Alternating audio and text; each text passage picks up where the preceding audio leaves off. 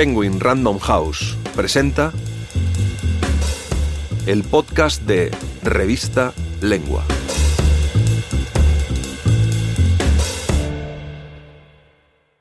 Silvia Plath por Mariana Enríquez, la mujer que lo ha sido todo para todos. Por Mariana Enríquez. Narrado por Sol de la Barrera, extraído del audiolibro de Mary Ventura y el Noveno Reino. Antes de la Silvia Plath de la campana de cristal, una Silvia treintañera sumida en un profundo sufrimiento que le llevó a quitarse la vida hace ahora seis décadas, el 11 de febrero de 1963, existió la Silvia Plath de Mary Ventura y el Noveno Reino, una Silvia veinteañera llena de expectativas y ambiciones, si bien la angustia y la depresión fueron constantes en su vida, en su temprana adultez la autora vivió un periodo apacible lleno de posibilidades y latencia, unos años de transformación en los que Silvia Plath pudo descubrirse como escritora y como mujer. Reflejo de este tiempo es su relato Mary Ventura y el Noveno Reino, un texto hasta hace poco desconocido que nos ofrece un atisbo de esa joven Silvia que aún buscaba su voz. En este epílogo a la obra editada por Random House e ilustrada por Mónica Bonet, la argentina Mariana Enríquez retrata el universo que oculta este relato, un universo excepcional, turbulento y complejo a la altura de la gran Silvia Plath.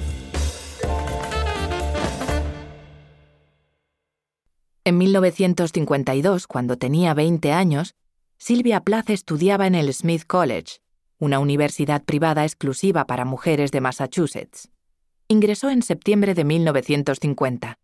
Poco antes, había escrito en su diario, Creo que me gustaría llamarme la chica que quería ser Dios. Estaba llena de expectativas y de ambición, pero también de inseguridades. Había ganado una beca de 1.300 dólares y quería demostrar que se la merecía. Para esa época, ya escribía y había sido publicada casi exclusivamente en las revistas Mademoiselle y Seventeen. Su vida se repartía entre cuidar de niños durante el verano, romances algo problemáticos, y las preocupaciones académicas.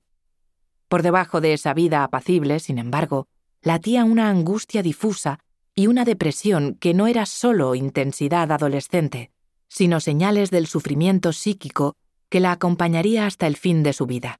Pero este periodo el que va entre su ingreso a una educación superior y su primer intento de suicidio, y luego la edición de la novela La campana de cristal, que registra su derrumbe psicológico, es un momento de posibilidad y latencia, en el que Silvia Plath descubría y exploraba qué tipo de escritora y qué clase de mujer llegaría a ser.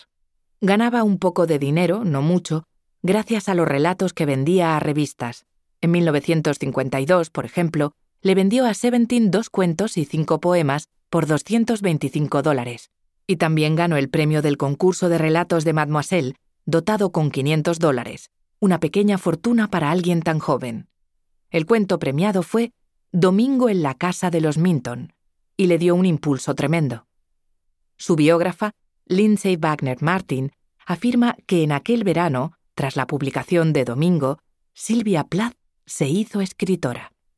No es extraño entonces que casi inmediatamente después le enviase a la revista Mary Ventura y el Noveno Reino, este relato que por primera vez se publica en español y que recién se conoció en inglés en enero de 2019, poco después de que lo hallara entre los archivos de Silvia, la crítica y académica Judith Glaser Raymond. Mademoiselle lo rechazó. Silvia jugueteó con revisarlo, le cambió el final, pero lo cierto es que estuvo por décadas entre sus papeles y pocos sabían de su existencia. El cuento claramente le gustaba. Lo envió para ser publicado a una revista que la había premiado, pero el rechazo no le dolió demasiado o al menos no lo registra como importante ni en sus diarios ni en las cartas a su madre, Aurelia. En estos años la correspondencia entre ambas era constante. Así que Mary Ventura y el Noveno Reino es un hallazgo que viene a sumar una pieza más al rompecabezas de esta mujer que lo ha sido todo para todos. Biografías, películas, innumerables estudios críticos y hasta una ópera sobre su vida y su obra se complementan con ediciones de sus cartas, sus diarios y todos sus relatos, su tesis y sus libros infantiles. Al mismo tiempo, su figura va mutando. la escritora desgarrada entre la domesticidad idealizada de la época que le tocó vivir y su propia personalidad oscura, algo salvaje, la pionera feminista, la enferma mental, la mujer destruida por un hombre tormentoso y cruel, la madre suicida, la víctima, la heroína, la abandonada. En su fantástico libro de 1993, La mujer en silencio, la periodista y crítica literaria Janet Malcolm la usaba como ejemplo sobre la imposibilidad de escribir una biografía. Y agregaba, el modo en que la niña bien alimentada y rubia en Estados Unidos se convirtió en la mujer delgada y blanca en Europa, que escribió poemas como Lady Lazarus, morir es un arte, como todo. Yo lo hago excepcionalmente bien. Sigue siendo un enigma de la historia literaria, un enigma que está en el núcleo de la urgencia nerviosa que impulsa la empresa biográfica de Plath y de la fascinación que la leyenda de Plath ejerce sobre nuestra imaginación. Así, ya es imposible leer cualquier texto de Plath dejando de lado su mito.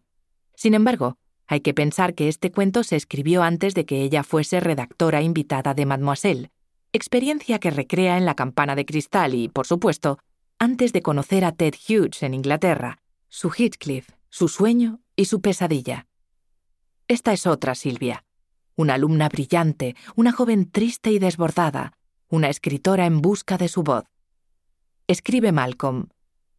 Una persona que muere a los 30 años en pleno desconcierto de una separación permanece fija para siempre en ese desconcierto. Esto era muy cierto en 1993, cuando publicó su libro. Ahora ya tenemos más elementos para leer a Silvia Plath, lejos de ese helado invierno de 1963, cuando se suicidó en su casa de Fitzroy Road, mientras sus hijos dormían. Mary Ventura y el noveno reino es, lo decía la propia Silvia, un cuento vagamente simbólico. La trama es tenue, sencilla e inquietante. Una joven, Mary, el nombre es el de una amiga de secundaria de Silvia a quien admiraba por su carácter vital una modelo de artista, es obligada por sus padres a tomar un tren. Ya sabes cómo son los trenes, no esperan, dice el padre, cuya implacable insistencia es sospechosa. Una vez ubicada con su maleta, Mary tiene sensaciones contradictorias respecto al viaje. No quiere hacerlo, no está claro por qué, pero pronto se deja seducir por los lujos del vagón comedor, los mullidos divanes rojos, los pasajeros que comen manzanas y ciruelas y uvas de invernadero de los cuencos de fruta repartidos por las lustrosas mesas de madera, por la lánguida música de salón. Fuera, sin embargo, lo que ve por la ventana no es tan agradable. Inhóspitos campos otoñales, un disco plano y naranja que era el sol, un espantapájaros con un abrigo negruzco a cuyos pies picotean el maíz una bandada de cuervos. El color rojo prevalece y es un signo obvio de la amenaza. El abrigo de Mary, el color de los labios de su madre y el de una pasajera que es obligada a bajar, los asientos, la cereza en el trago, el propio ticket. La inquietud de Mary se alivia cuando aparece una compañera de viaje y de asiento que borda un vestido con hilo verde. Es amable y quiere ayudarla, pero también de a poco le informa que el destino del tren, ese noveno reino, es el reino de la negación, de la voluntad congelada. Y Mary, que empieza a notar la frialdad fuera del tren y la cercanía de lo pavoroso, toma una decisión. Hay muchas formas de pensar este cuento de rasgos fantásticos, juvenil y algo ingenuo, pero que ya contiene las bombas pequeñitas que estallarían años después. El viaje puede ser, en una lectura tenebrosa, la vida, y ese reino helado, el fin. Una alegoría del suicidio. Bajarse del tren es renunciar a la vida, pero también puede pensarse como un relato de supervivencia. El noveno reino al que todos van casi sin resistirse, puede ser, al contrario, el deseo de morir, el final hacia el que va la depresión cuando se descompensa.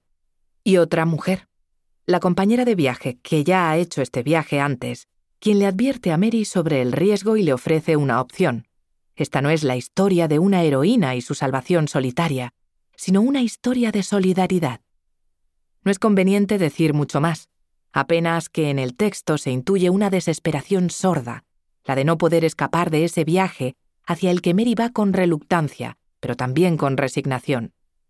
La muerte acecha en el relato, como lo hace en toda la obra de Plath. La muerte es uno de los temas de su obra. Es posible que Silvia haya escrito este cuento cuando, en Smith, dejó la residencia de Haven, muy cómoda, por la de Lawrence, en la que las estudiantes trabajaban para pagar parte del hospedaje. Hubo otros problemas también en esos meses. Silvia estaba insatisfecha en ciertos cursos. Algunas de sus compañeras no reingresaron después del verano, se casaron, empezaron a trabajar. Otras debieron abortar. Le llamaban visitar al doctor no. Su novio, Dick, la relación iba y venía, le anunció que tenía tuberculosis y que ella debía someterse a un chequeo para descartar un contagio. La vida se enrarecía. A pesar de que Silvia seguía siendo una alumna excelente y participaba, por ejemplo, de la Smith Review, la revista de la universidad, ya no se sentía tan segura de sí misma. En noviembre de 1952 escribía en su diario Tengo miedo. No soy sólida sino hueca. Siento tras los ojos una torpe caverna paralizada, un pozo infernal, una bufonesca nada. Nunca he pensado, nunca he escrito, nunca he sufrido. Deseo matarme, eludir la responsabilidad, regresar vilmente al útero. No sé quién soy ni a dónde voy. Mary tampoco sabe a dónde va. Su ticket dice que se dirige al noveno reino, pero ella no sabe qué es eso, dónde queda, ¿Qué debe hacer allí? ¿Por qué sus padres la subieron al tren? ¿Por qué tantos pasajeros hacen ese mismo viaje sin quejarse o sin darse cuenta? Por supuesto, un cuento no debe leerse solo en clave de autobiografía. Tampoco este.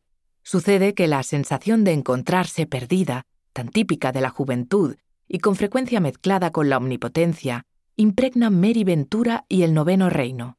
Además, es imposible ignorar que Silvia intentó suicidarse meses después de escribir este cuento, en agosto de 1953, forzó un armario donde había somníferos, se llevó un frasco lleno y se escondió en un espacio hueco que quedaba debajo del dormitorio de la primera planta de su casa. Dejó una nota para su madre en el comedor que decía, Voy a dar un paseo largo. Volveré mañana. Estuvo inconsciente dos días en ese escondite como de animal. Su madre denunció la desaparición y la foto de Silvia apareció en los diarios con el titular Bella joven de Smith desaparece en Wellesley. La encontraron porque la oyeron gemir y le salvaron la vida. Otra lectura posible de Mary Ventura es la de estar atrapada en una pesadilla. El sufrimiento psíquico de la enfermedad mental se parece mucho a los terrores nocturnos. La soledad de ver cómo los demás funcionan, al menos un poco, cómo son felices, al menos a ratos. El que sufre no puede escapar de sí mismo encerrado en su casa de angustia, en su propio vagón que va hacia la catástrofe. Mariana Enríquez. Si quieres leer este y otros artículos, entra en revistalengua.com.